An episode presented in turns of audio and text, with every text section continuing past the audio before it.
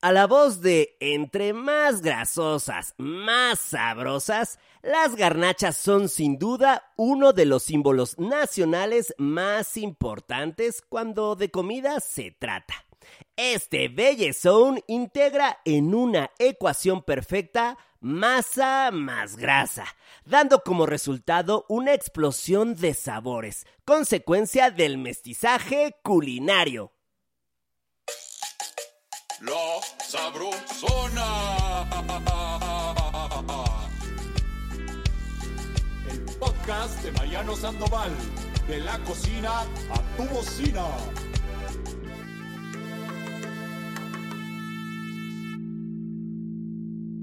Garnachas las hay de todos los tipos y todos los estilos a lo largo y ancho del país.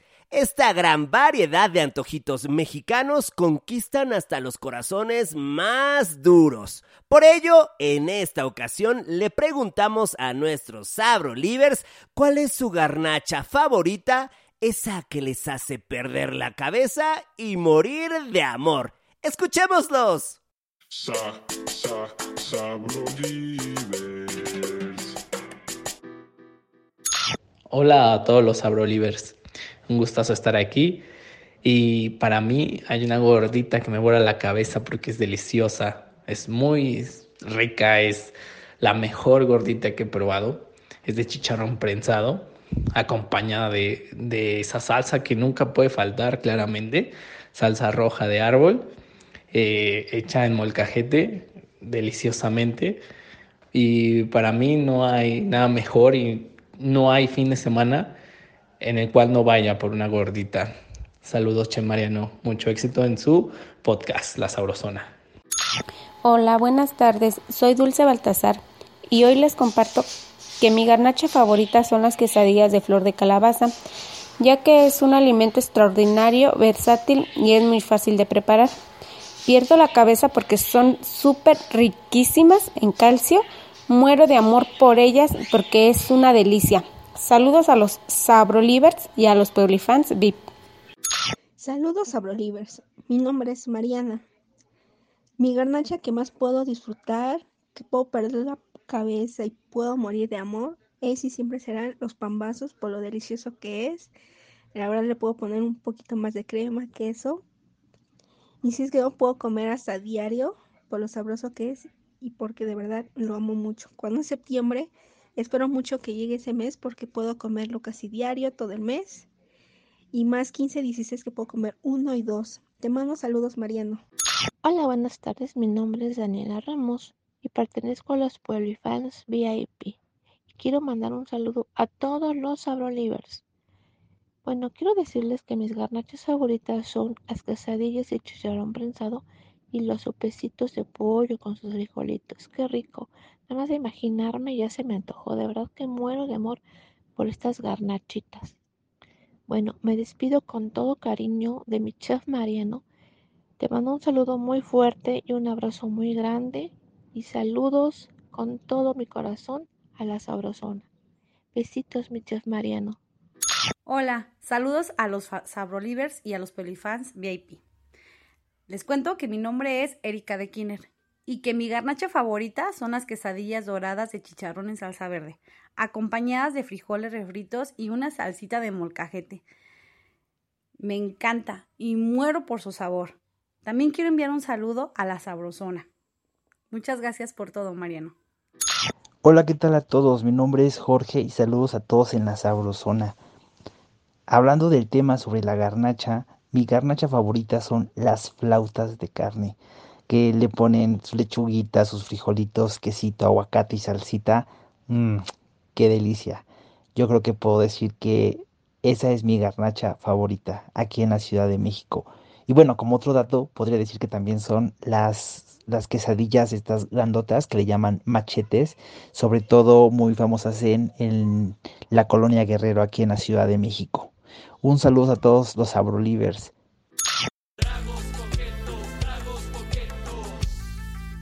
En este episodio, para diseccionar la anatomía de este aceitoso objeto de deseo, nos acompaña nuestro único y original Doctor Garnacha, mejor conocido como Lalo Villar, quien es comunicólogo, conductor de televisión, comediante de stand-up y youtuber. Nuestro querido Lalo se ha dedicado a buscar y probar los antojitos más sabrosos y los ha compartido en su canal La Ruta de la Garnacha, el cual tiene más de 1.7 millones de suscriptores. ¡Ajijo!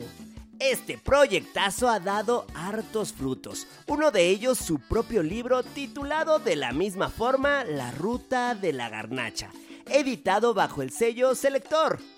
¡Bienvenido, Lalo Villar! ¡Eh! ¡Caray! Mi estimado Lalo, ¿cómo estás? Muy bien, Mariano, muy a todo dar, aquí sufriendo un poco el calor de esta hermoso, esta hermosa ciudad de Bacalar, pero muy contento de estar contigo. Bacalar. ¿Has escuchado esa canción? Sí, de Siddhartha, buenísima. Buenísimo. Que, por cierto, que tardó seis meses escribir todo el disco completo que se vino a Bacalar, acá con su guitarra y él nada más. Bueno, es que ese dato es fundamental y ese soundtrack es elemental en este momento de tu vida, ¿estás de acuerdo? Eh, totalmente de acuerdo. A ver, a ver, carnal, ya son casi siete años de andar en mood nómada.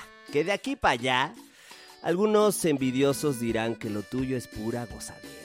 Pero la realidad es que en tus videos, Lalo, encontramos un sentido periodístico y además arte e investigación de por medio que te han hecho tremendamente querido, un consentidazo de este país, papá. Cuéntanos cómo inició esta cruzada garnachera. Pues mira, la verdad, para mí ha sido también un viaje bastante divertido, gozoso, de mucha engordadera y sobre todo con algo que adoro mucho, que es la comida, la comida de las calles. Y eh, cómo empezó, eh, yo siempre lo he dicho que fue un día que estaba viendo la tele con mi papá, estábamos viendo a Miguel Conde en la Ruta del Sabor, y entonces eh, Miguel estaba con una señora en una, en una casa y estaba haciendo un puerco en, en brasas. Y entonces mi papá en eso me voltea a la tele y dice, sí, pero ¿dónde lo puedo comer, Miguel? ¿Dónde lo puedo comer? Y entonces en ese momento eh, me di cuenta que tanto mi papá como yo teníamos la duda de todas las cosas que nos presentaba y que nos presenta Miguel, que además le mando un saludo, un gran, gran amigo. Va a estar eh, pronto con nosotros. Es increíble, Miguel. Y, y, yo no, o sea, yo siempre lo digo esto porque justo en él y cuando lo conocí fue lo primero que le dije, que gracias a él estoy haciendo lo que hago porque al ver lo que él hacía de, enseñarnos a México a través de los sabores, eh, había una parte donde el comensal no sabía dónde ir a disfrutar esto. Entonces yo quería saber qué es lo que comía, o sea, dónde podía yo replicar lo que comía Miguel. Y a partir de ahí justo eh, nace la, ruta de la garnacha, un espacio para el comensal, el último, la última persona para que él, él pueda disfrutar los platillos y por eso le doy toda la, eh, la información necesaria para poder disfrutarla desde la ubicación, eh, los costos, la, eh, los horarios, precios, todo está hecho para el comensal, para la última persona. Qué bárbaro, Milalo. En verdad, este dato no me lo sabía y es buenazo. Pero a ver, yo siento, voy a ser muy honesto, porque tú te lo mereces. Yo siento que nací para tu chamba. Pero cuéntenos usted, maestro, doctor, ¿qué se necesita para ser un detective garnachero? Pues se necesita, yo creo que para empezar estómago, porque ahorita en este viaje que estamos haciendo de Tijuana a Chetumal en coche, nos la pasamos comiendo 6, 7, 10, 12 veces en Tijuana eh, todo el día estamos probando, todo el día estamos eh, tratando de encontrar la mejor recomendación y ese es nuestro lema, ¿no? El hecho de nosotros probamos, nosotros agarramos las recomendaciones de la gente de la ciudad, vamos, lo probamos, si nos gusta lo grabamos, si no nos gusta pues seguimos adelante. Entonces hay momentos en donde comemos y decimos, hoy esto la verdad yo no lo recomendaría, seguimos adelante siempre tengo eh, en mi mente el mensaje de no hablar mal de los lugares. ¿Por qué? Porque pues mi abuelita siempre dice que si no tienes nada bueno que decir, pues no digas nada, ¿no? Entonces, eh, a partir de ahí, siempre tratamos de, de buscar un buen lugar, algo que nos sorprenda, en primer lugar a mí, para yo después decírselo a las personas. Entonces yo creo que estómago es, es lo que se necesita. Ah, tipazo, pues coincidimos con tu abuela. Sin duda coincidimos y de, de entre todo el universo gastronómico, ¿por qué te enfocaste en nuestro fast food nacional? Pues yo en mi particular punto de vista, porque creo que México sufre de clasismo, Mariano. Eh, y entonces la verdad es que hasta en la comida. Y entonces eh, daba la situación que a veces yo iba a la casa de un tío y me decía, pues aquí nomás tenemos unos taquitos. Pues aquí mi mamá, mi mamá hizo mole ahí y siempre haciendo menos como las grandes cosas que tenemos en México. Y, Ah. y la verdad es que yo creo que en las calles eh, encontramos eh, las recetas originales a veces que después los chefs como tú y en muchos otros lugares las perfeccionan. Entonces, ¿de dónde está la base de lo que tenemos en las calles, eh, con la gente, con ese mole tan tradicional que tenemos de hace muchos años, con ir a Puebla y encontrar eh, las picaditas, eh, las chalupitas, con ir a, a- el pulque, con todo eso que nos hace eh, y nos identifica como nación, que es nuestra comida. Entonces, yo sentía que ese rubro de México estaba un poco descuidado y además también para serte bien sincero pues no tenía dinero para ir a restaurantes. Entonces qué es lo que yo sí tenía era tiempo estómago y que conocía muchos lugares y si no le preguntaba a muchas personas dónde poder ir a comer y que también siempre que viajaba a un lado una pregunta que se, que se repite constantemente es ¿qué puedo comer aquí? Mi familia es muy grande, mi papá, mi mamá somos seis, seis hombres entonces imagínate, era algo imposible que mi papá pudiera costear un restaurante cuando íbamos de vacaciones. Y lo que hacíamos era eso, nos íbamos en, una camioneta, íbamos eh, toda mi familia, ocho personas en la camioneta, y mamá eh, bajaba la ventanilla y le decía, oiga, disculpe, eh, ¿qué o sea, ¿aquí qué hacen? ¿Qué comen? Y, y entonces a partir de ahí, eh, poco a poco fue encontrando también la- eh, como el rompecabezas de mi vida y que toda mi vida fue así, ¿no? Mamá siempre le, le pedía recomendaciones a la gente de las calles y así comíamos. Seis hijos, mi papá y mamá, en mercados, en, en puestecitos, nos parábamos en la carretera, mi papá también es de muy buen comer y, ahí, y todos éramos felices, ¿no? Y siempre mi papá nos inculcó esta cuestión de compartir la comida y para mí es de lo, de lo más principal el, el poder, eh, la comida es para compartir y siempre que es eh, con familia o con los que son tu nueva familia es, es lo más importante y lo más maravilloso. Caray, qué gustazo, qué privilegio tener a Lalo Villar, la ruta de la garnacha. Grandes palabras, grandes como tú. Pero vamos a ponernos bien pitufo filósofo. Tras hacer... eh, ¿Te parece bien? Échale, sí, sí. Eso, carajo.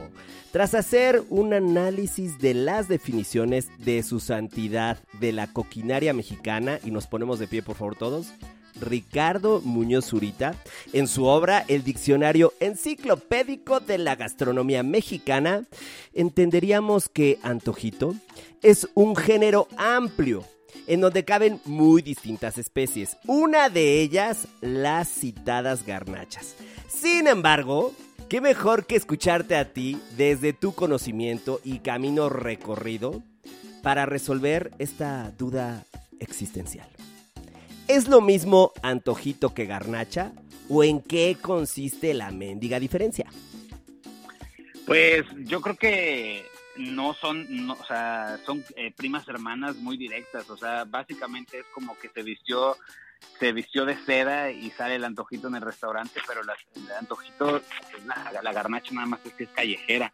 Pero antiguamente, justo eh, la garnacha directamente de Rinconada, Veracruz, creo que viene mucho de allá, de Soledad de Doblado en Veracruz también, en donde ellos eh, justo pues tienen eh, eh, este platillo ah, con base en asiento, maíz, mucha manteca, frito y en un comal gigante y creo que también cuando empezó a venir la migración de personas para acá pues era lo que veían las quesadillas en los tlacoyos y los pambazos y el término garnacha se fue acuñando a eso, ¿no? Echarnos una garnachita era con tus amigos de la oficina, con los de la cuadra, de ir a ir a comer una quesadillita, un, un guarache o algo, un tlacoyito por ahí, pero ahora pues ya la, la, la cosa que es que tenemos en un, en un tianguis de todo. Entonces echar una garnacha en México es desde unos tacos, bueno, desde tapas españolas en el metro de Lagunilla, eh, con vino, con y toda la cosa, hasta barbacoa, carnitas, eh, tacos de borrego, o sea, tenemos un sinfín de platillos gastronómicos ahora en las calles. ¡Wow! Lo que estamos escuchando es que garnacha es un término equívoco, es decir, que acepta diferentes acepciones, una de ellas en específico, citaste el lugar, las características, y otra que es un término mucho más amplio que ya engloba, abraza un universo vasto. Efectivamente, sí, Eso. sí, sí, cada vez somos como, ya las garnachas es como eh, Marvel contra DC, o sea, tenemos, cada vez salen más y más y más, y, y lo que está, es más rico y más, es, es increíble, es que, por ejemplo, fui apenas a Tijuana y en una calle que se llama, en una colonia que se llama La Libertad, te lo juro que nunca había visto tantos puestos de comida callejera en mi vida, o sea, era, cada esquina había cinco o seis puestos con mucha gente y después entendí que es el último paso antes de la frontera. Entonces la gente que va a trabajar es el punto, su último punto para comprar comida para pasarse al otro lado. Pero de verdad había de todo, o sea, de todo es de todo a, unos cuantos metros de distancia. Es increíble, la verdad. Si bien el término se democratizó en la Ciudad de México para denominar a una enorme variedad de ídolos callejeros, la amplia gama de oferta garnachera ya sonaba desde la antigua Tenochtitlán. Así es, en aquellos mercadillos sabrosotes donde desde hace más de 500 años la Chavi, así es, la chaviza ya andaba que con sus tamales de ajolote, de hongos, de insectos y hasta de flores. Eh, otras celebridades persisten hasta nuestros días como los tlacoyos de frijol, que ahora son tuneados con ingredientes de origen transatlántico como el queso y la crema. Dentro de este pachangón que has armado en todo el país, Lalo, segurito te has topado con garnachas de rancio abolengo, que de su linaje es centenario, de una historia digna de contarnos aquí en la Sabrosona. Arráncate, mi Lalo. Cuéntanos cuál es tu garnacha histórica predilecta y por qué. Para mí eh, es y será y seguirá siendo el taco al pastor.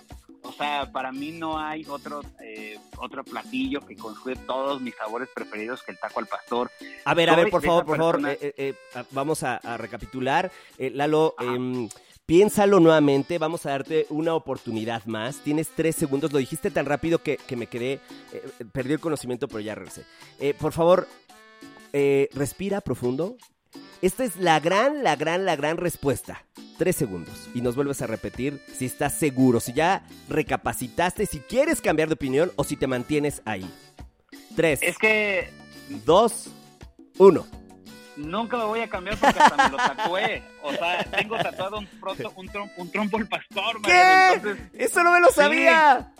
Sí, está aquí en mi brazo un trompo al pastor porque yo sí eh, me mejor una isla nada más con llevar a mi pastorero favorito, yo estaría feliz, o sea, seríamos una linda familia. He ido neciamente por todo México buscando, o sea, eso sí, quiero decirlo que no he encontrado un pastor eh, que, que me a mí, a mí en lo personal, de cada quien, y hay que recordar que la comida se conecta con tu historia de vida, pero para mí, soy bien necio y mira, voy a, a, a Club y ¿tienes taco al pastor? Sí, dame uno nada más para probar. Nada más porque quiero saber dónde encontrar el mejor taco al pastor, que tengo mis, mis, mis favoritos, pues, pero soy necio que quiero seguir probando taco al pastor por todo México, porque para mí, eh, además ganó el premio del mejor platillo del mundo, entonces eh, no solamente es- yo soy el, el único que ama el taco al pastor, sino en el mundo existen millones y millones de personas que lo aman igual que yo.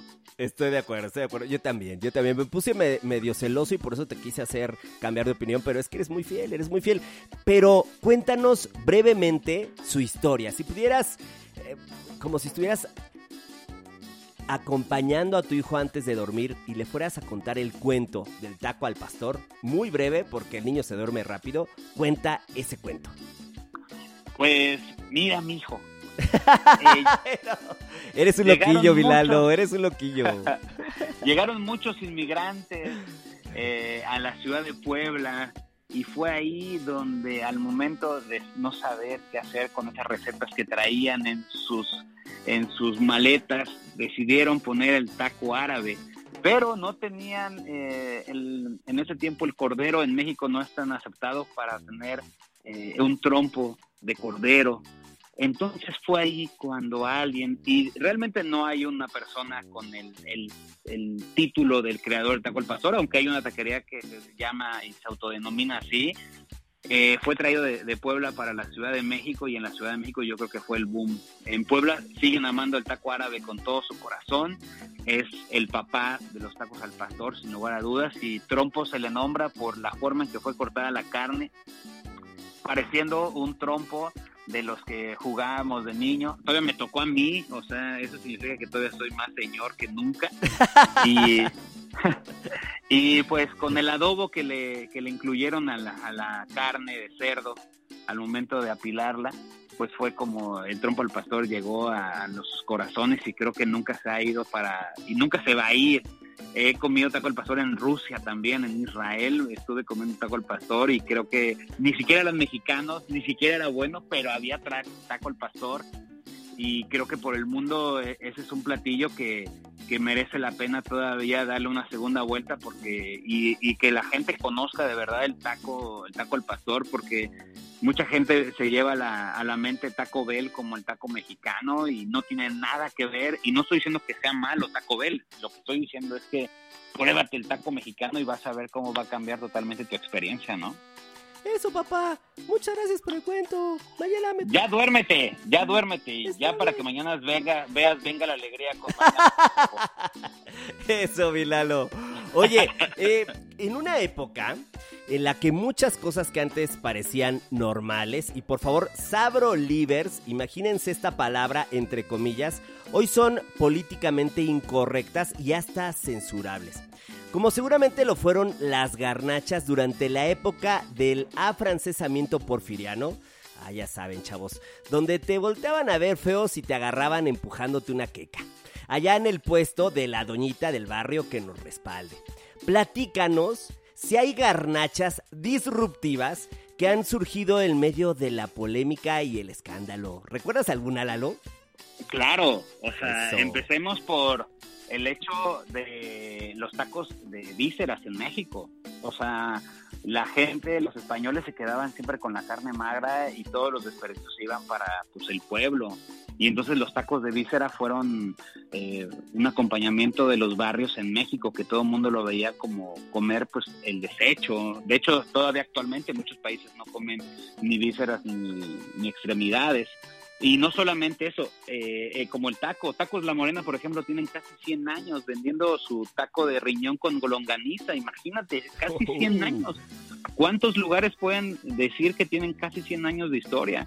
Y actualmente creo el que es muy, o sea, todavía se te quedan viendo raro y todavía siguen hablando mal de él, es la torta de tamal creo que fuera de la, de, la Ciudad de México, todo mundo ve mal comerse una torta de tamal porque como masa con masa, eso es imposible. ¿En serio? Mira, esa novela sabía, Milalo yo siempre les digo, mira, ve, pruébala y vas a ver que va a cambiar tu, opinión.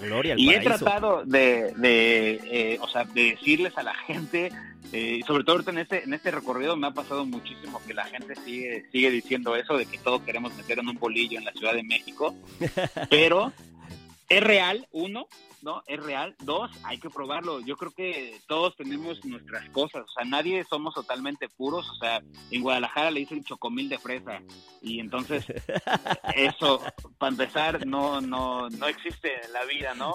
Tenemos en, en Tuxpan, Veracruz, existe la torta de cueritos.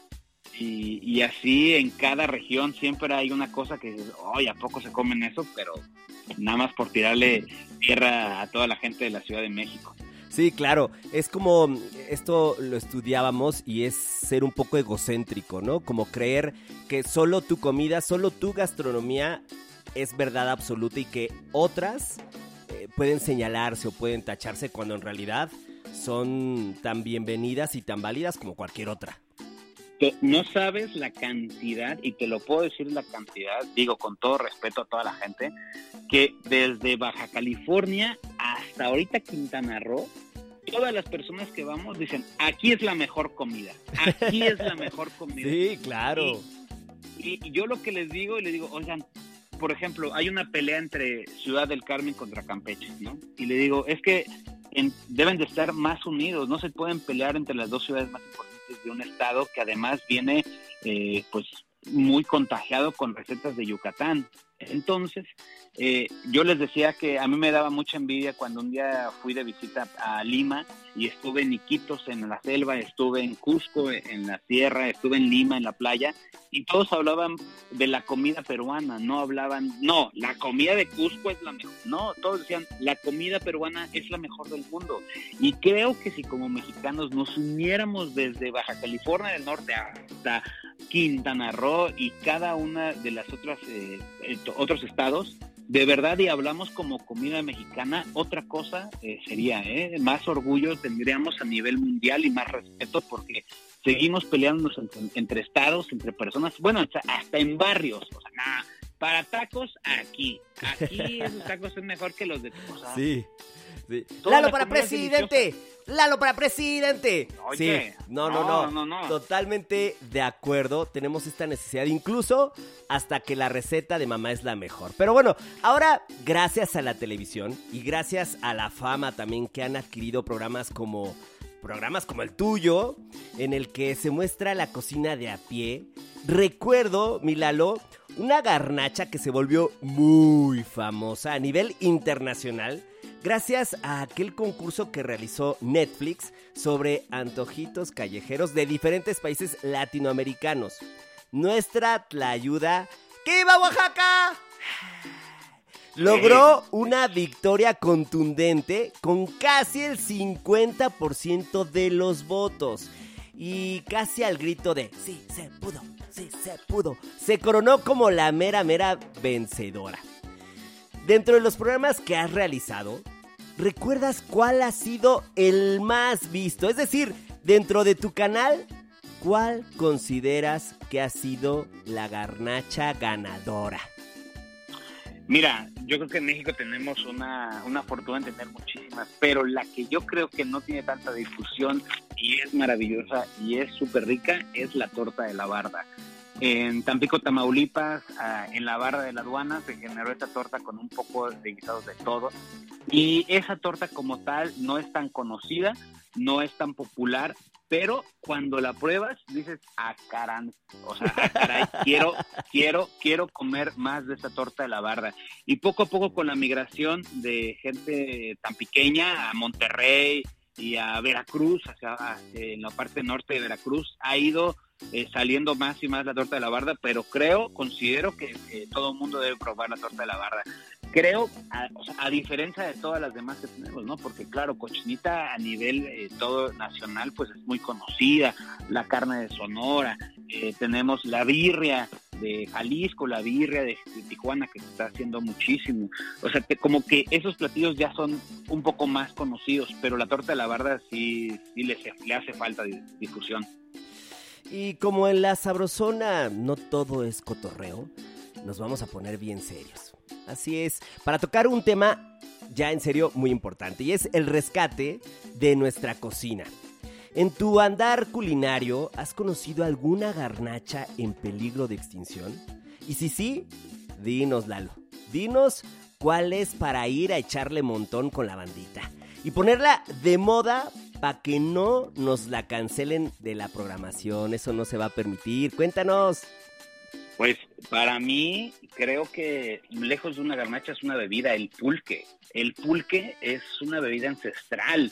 El pulque es una tradición eh, pre, prehispánica que tenemos, una, es una bebida que, como dicen, le hace falta un grado para hacer carne y creo que poco a poco se ha ido olvidando y creo que poco a poco le hemos ido perdiendo esta tradición del pulque.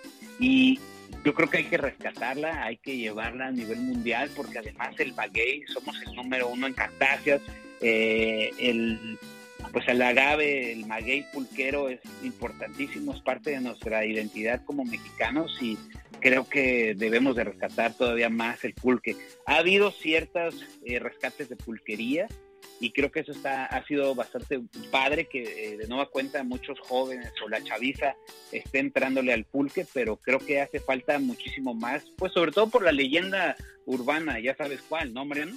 Sí, claro, cuéntala. La, la, la muñeca, una leyenda que se, que se decía que mucha gente cuenta que fue hecha por eh, la industria cervecera y espero que no esté patrocinando ninguna cerveza esto, porque pues justo ellos, eh, o, se dice que empezaron a, a, meter esta leyenda para que la gente se alejara del pulque y lo lograron, ¿no? La muñeca se decía que era, eh, estaban, metían excremento de animal o de humano para fermentar el pulque más rápido y pues eso obviamente queda la duda y han pasado muchos años de esta leyenda y al, y al día de hoy mucha gente todavía la cree cierta.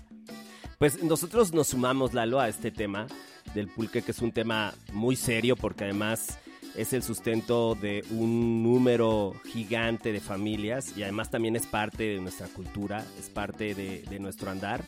Eh, en unos eh, programas más, episodios más, tendremos un episodio dedicado totalmente al pulque. Bien, bien, muy bien.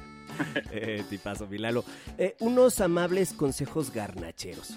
Cuando andamos con antojo canijo, ya sabes cuál, por favor compártenos tres recomendaciones imprescindibles para elegir un buen puesto de sus garnachas. Así es, ¿en qué cosas debemos echar ojo para decir, este, este es el bueno para los pambazos? O, ay, este es el bueno que para sus tostadas de pata. Por citar solo algunos éxitos de esa enorme lista de popularidad. Pues yo considero que para empezar la regla que hacía mi mamá era donde viera gente me acercara. Siempre iba ahí a, ver o por qué tenían tanta gente. Después de ahí, mi regla es pedir un taquito nada más, hacer eh, uso de la, la, vista para ver qué tal están los ingredientes. Por ejemplo, ese es un tip para tacos al pastor regularmente cuando no se acaba la carne eh, no la desmontan del trompo, entonces dejan la parte la parte que se quedó del día anterior, pero se nota en el color, es un color más oscuro. Entonces, cuando tú vas a una taquería y ves que tiene doble como bicolor el trompo, es que la parte de abajo es la parte que se quedó del día anterior.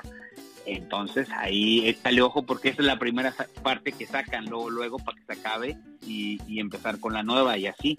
Entonces eso, ese también es un, gran tip. Yo creo que, la, como dicen, de, la, de los ojos entra el amor, entonces echarle muchos ojos, pedirse un taco para probar, ver que hay mucha gente, que esté, que esté limpio, ¿no? Dentro de lo que cabe y entrarle. No, uy, buenazos, ¿eh? Sí, sí, soltaste varios que no teníamos anotados, caray. Gozadera pura ha sido tenerte, Milalo, como protagonista de La Sabrosona. En verdad, em, he compartido, muy orgulloso, que ibas a estar con nosotros en La Sabrosona. Y nadie dejó de sonreír. Es importantísimo que te lo diga, ¿eh? En verdad, despiertas pura sonrisa para todos. No, hombre, muchas gracias, Mariano. Y la invitación ahora es del otro lado para que un día me acompañes a echar unos buenos tacos ahí en la Ciudad de México o donde podamos estar. No, bueno. Y yo tu sería favorito y que seas parte de la ruta de la ganancia también. Para mí es, ah. siempre es un honor compartir con gente que ha estudiado, ¿no? Gente que se ha preparado en la gastronomía y, y he estado con el maestro Gaitán, ¿no? Aquí en México enseñándole unos tacos de tres pesos. Y pues para mí, el que el primer chef con estrella Michelin en toda Latinoamérica pruebe conmigo unos tacos de tres pesos y que diga que le gustan, es que estamos del otro lado, ¿sabes? Siempre para mí es un placer y un honor tener a, gente preparada como ustedes. No, no, no, Milalo, ha sido muy emocionante escucharte porque eres eh, conocimiento andante. Eh, en verdad, desde el inicio, tu cabeza, lo que compartes, desde dónde lo compartes, eh, es emoción pura. Y para despedirnos, también háblanos de tus redes, eh, cítalas y despídete de nosotros revelándonos tu mayor secreto. Aquí tengo duda si será aquella garnacha de la cual ya habías hablado, pero lo repetimos, ¿cuál es tu más grande hallazgo en cuanto a garnacha se refiere? Y si es aquella, Dinos entonces cuál fue tu capítulo, cuál ha sido el capítulo más visto dentro de la ruta de la garnacha para dejar claro estos dos escenarios. ¿Te late? Ok. Vale, perfecto. Pues eh, para mí, eh, la, la, que más, la verdad es que ahorita en este viaje más largo que he tenido en mi vida, eh, cada día me sorprendo muchísimo más de las cosas y cada vez me encuentro más conocimiento a través de estar caminando y seguir recorriendo todo este México lindo. Y el, uno de los videos más vistos en todo mi canal ha sido la torta de chilaquiles de la Güera y Cata ahí en la Condesa. Ese es un, un gran lugar la güera me tocó la fortuna de conocer a su, a su señora madre que desafortunadamente falleció el año pasado. Eh, de hecho, justo un reconocimiento que le, que le di a la güera eh, lo pusieron en la, pues en la tumba de su señora madre, porque ella siempre, la verdad es que siempre me agradeció cuando fui, eh, cuando regresé de nueva cuenta a desayunar, me dijo, Lalo, qué chido que viniste y mamá está muy mala y te quería conocer, ¿no? Y, y la señora la verdad sí me, sí me conmovió un, poco, eh, pues porque casi casi me hablaba mi mamá, ¿sabes? Sentía que me estuviera hablando mi mamá, esa emoción que veía en los ojos de, de gracias, ¿no? porque yo sé que no lo necesitan, porque en realidad yo no soy el show, el show es la comida y yo solamente soy alguien de a pie que va eh, contándole a la gente la experiencia que tiene cuando va a comer a los lugares, pero en sí quien se merece las palmas y quien merece todo el honor es esos lugares que nos han eh, reconfortado el alma con su comida y que nos han apapachado y que a veces son hasta nuestros confidentes y que a veces son las personas que les confiamos cosas eh, ocultas. Entonces, para mí fue, fue, fue importante y ese ese, video, sin lugar a dudas, ha sido de los más importantes en, en todo este largo recorrido de la ruta de la garnacha. Gracias siempre, Milalo. Nos mantendremos en cadena de oración para coincidir contigo en algún puestito que de sus tacos o sus quesadillas para comer codo con codo con el dedillo levantado. ¡Aplausos a Lalo! ¡Eh! Ya me vi, ya me vi compartiendo la ruta de la garnacha y me hace muy feliz. Va a ser un momentazo, ¿eh? Para mí un momentazo en mi carrera. Poder vivir eso, te lo aseguro. Mil, mil gracias por la invitación, ¿eh? No, hombre, muchas gracias y la invitación eh, está siempre abierta para gente como contigo, con tu, tu, expertise y con tu, sobre todo con tu carisma que siempre ahí está, ahí tienes a mi mamá viéndote en la tele, Mariano. ah, bueno, bueno. Y, y, cuando me dijo que, cuando le pregunté, le platiqué que iba a estar contigo, me dijo, no manches, que vas, lo amo. No, no, no, no, no, no, no. Bueno, pues dile a tu mamá que le tuvo una noticia, ya andamos acá echándonos pura buena vibra, pero es que es real, Lalo te he estado presumiendo y todo el mundo está encantado. Le he dicho muchos otros nombres, pero cuando digo el tuyo, todo el mundo voltea y dice, ¡ay, qué bien! Oye, entonces la sabrosona va muy bien. En verdad, mil, mil gracias. Gracias, Lalo. Te queremos. no, hombre, gracias, muchas gracias, Mariano. Las garnachas son artesanías. Suma de ingredientes, historia y cultura que se han ido hilvanando ya sea de manteles largos o a pie de banqueta, ocupan un lugar muy importante no solo en la culinaria nacional, sino en nuestros corazones. Por eso en la Sabrosona te decimos, haz patria y come garnacha.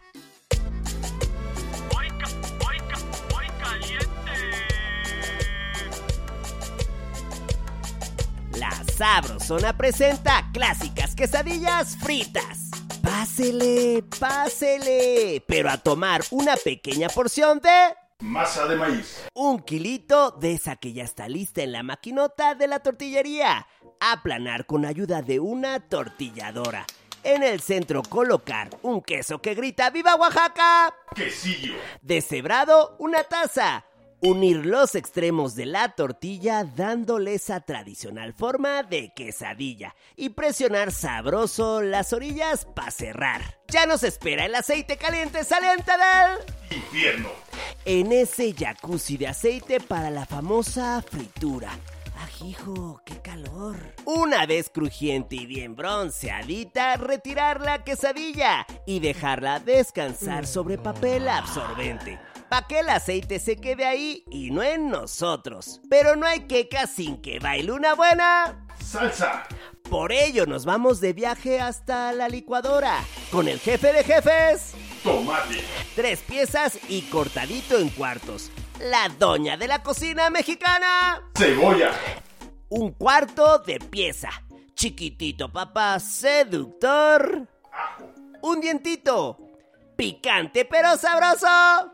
Mariano. No, no hablamos de mí, sino del chile serrano, dos piezas. Y chispazos de color verde. Cilantro. Una ramita. Ya reunidos todos los invitados de este party, es momento de un éxito para licuar. Esa estrella de hoy y de siempre, quesadilla frita. ¡Ah! ¡Ah! ¡Soy tu fan! Se sirve que con su clásica textura, Lechuga. una taza y fileteadita. Que su toque de mamá, Crema. una taza. Que su lluvia de queso rallado, una taza también. Y fresquita recién salida de la licuadora, Salsa verde. a su gusto. Doñita, ¿cuánto le debo, oiga? Fueron seis quecas y un refresco light.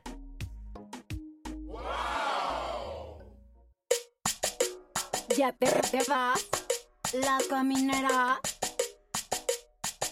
Nuestro trago coqueto de hoy nos impacta tanto como un buen caballito doble de tequila y una buena copa de champaña. No se pierdan el siguiente episodio con el chef Carlos Gaitán, primer mexicano en ganar una de las prestigiadas y codiciadas estrellas Michelin. Y esto fue La Sabrosona. De la cocina a tu bocina.